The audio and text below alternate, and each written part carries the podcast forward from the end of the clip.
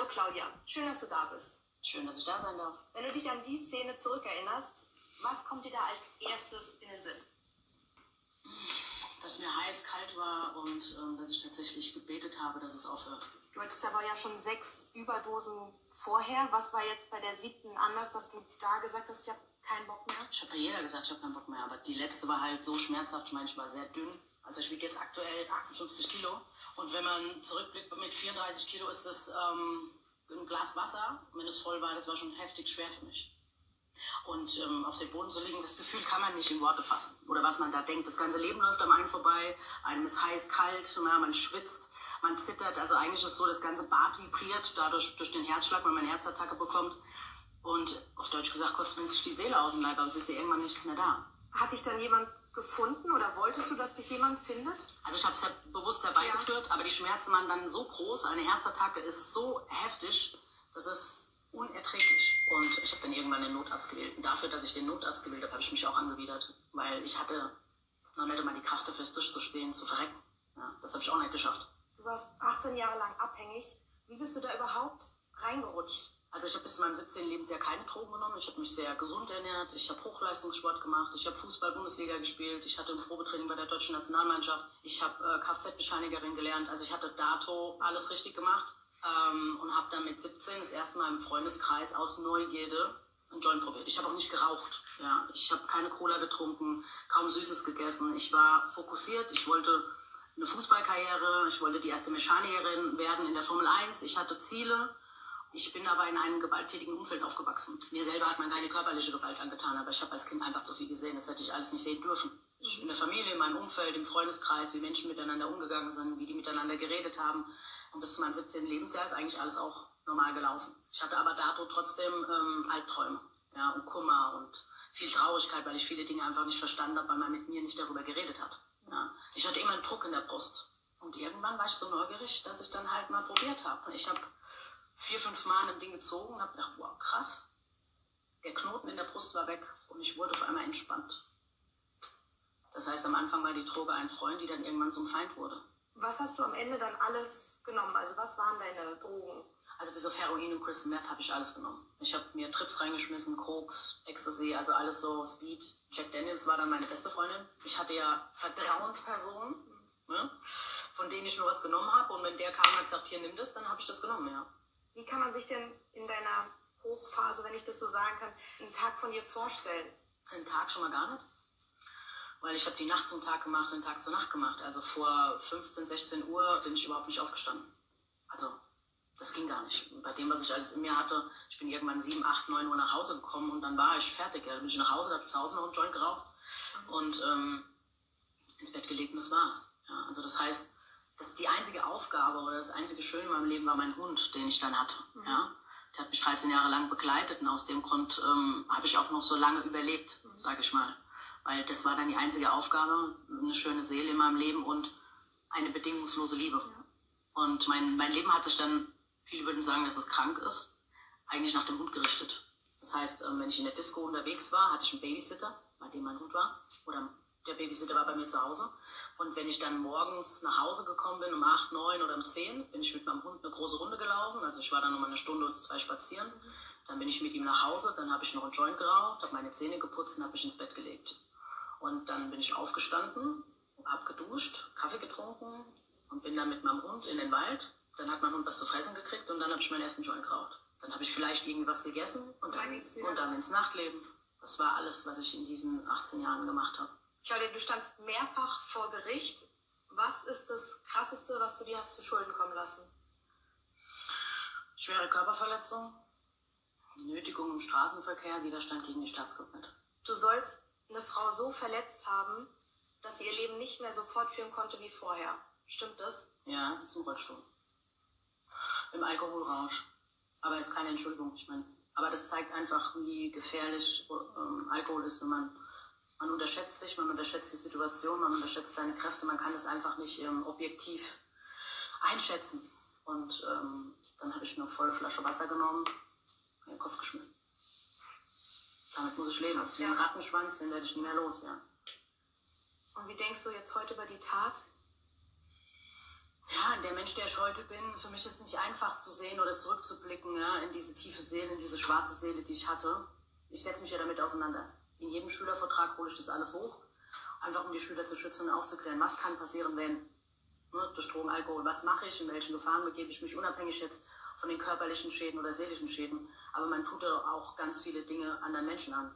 Mhm. Zu der Zeit vielleicht unbewusst, weil man ja nicht so bei sich ist. Aber man muss irgendwann damit klarkommen. Also es macht mich jetzt nicht fertig. Also dass ich jetzt, ne?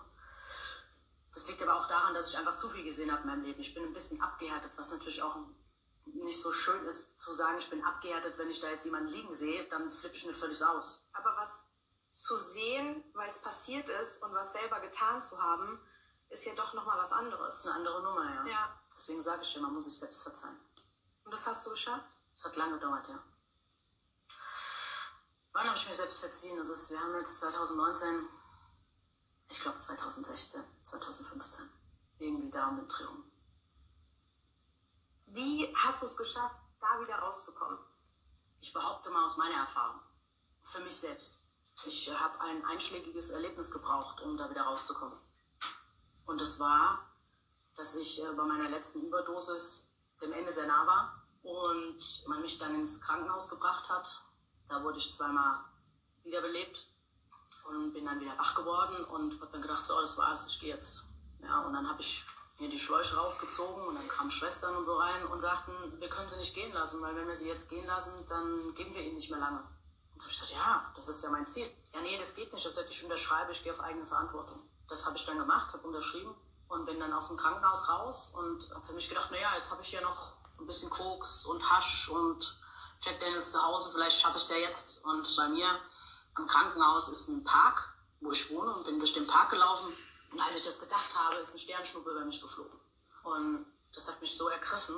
Dann habe ich gesagt, okay, wenn ich jetzt noch eine Aufgabe habe, wenn du willst, dass ich noch irgendwas machen soll, dann mach's nochmal. Und dann ist die nochmal über mich geflogen. Mag mal dahingestellt sein, ob die wirklich da war, eine Sternschnuppe oder zwei, ja. Aber ich habe das gesehen.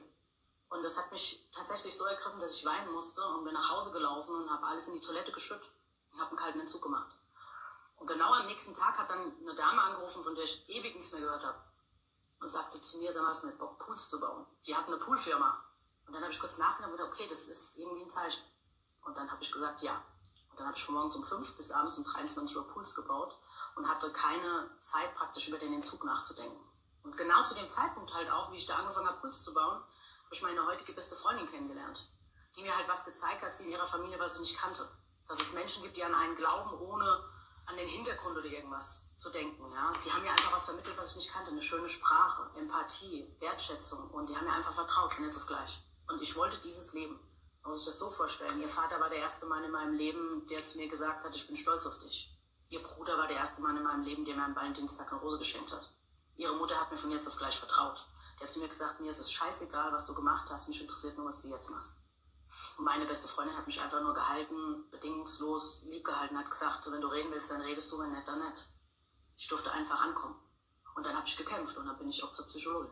Machst du eigentlich jemand für dein Scheitern verantwortlich? Nö, nicht selbst.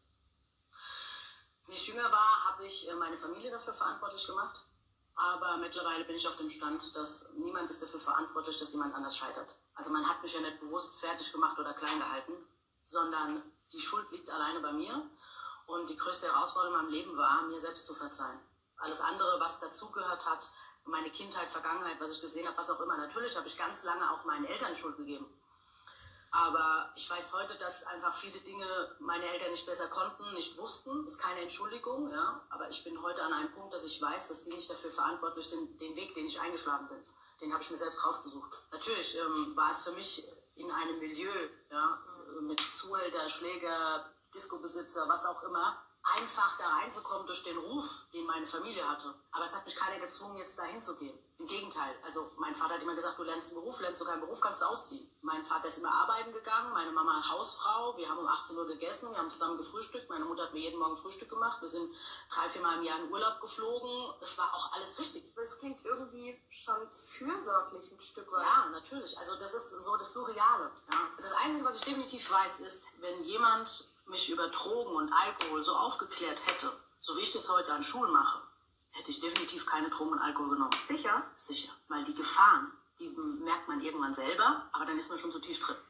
Was hast du denn aus dem Scheitern, wenn man so sagen kann, gelernt? Was habe ich gelernt? Ja. Dass ähm, es immer ein Zurück gibt, zurück ins Leben. Also, dass man, egal wie, wie, wie tief man gefallen ist, egal wie viel Scheiße man gebaut hat, egal wie schlimm man war oder egal was einem angetan wurde, wenn man wirklich will, ja, dann schafft man es auch.